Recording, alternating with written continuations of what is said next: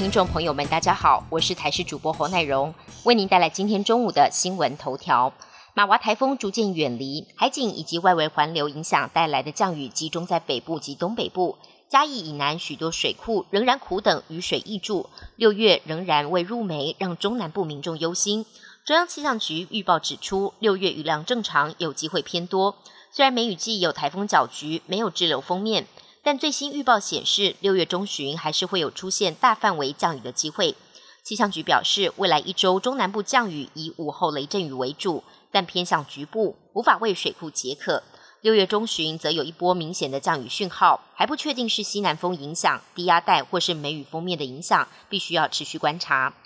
疫情逐渐趋缓，国人及外籍旅客增加之下，带动我国旅馆住宿率提升。其中，观光旅馆业平均房价四千七百七十五元，比二零二二年同期平均房价增加了五百四十三元，成长约百分之十二点八三。旅馆业平均房价是两千七百六十六元，比去年同期平均房价增加了一百七十元，大约成长百分之六点五五。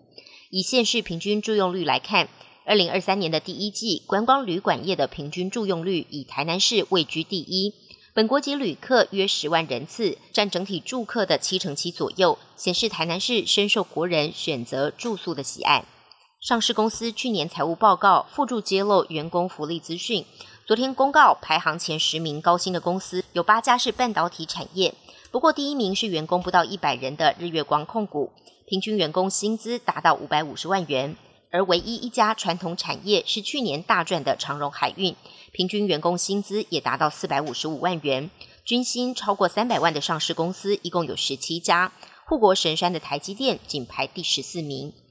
台积电进驻日本熊本县，带动当地的住房需求。台积电需要大约一千栋的房屋作为宿舍，当地房地产价格因此水涨船高。工厂所在地的菊阳町，光是今年住宅用地就上涨了百分之九点七。商业用地更飙涨百分之二十一点七，当地正掀起一股房地产热潮。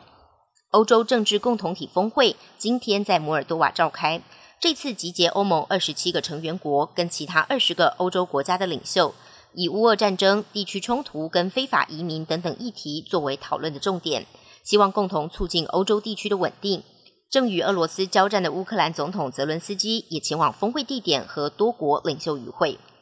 生成式人工智慧是近日全球关注的焦点，就怕 AI 这集众人智慧的产物会失控操弄，甚至反噬人类。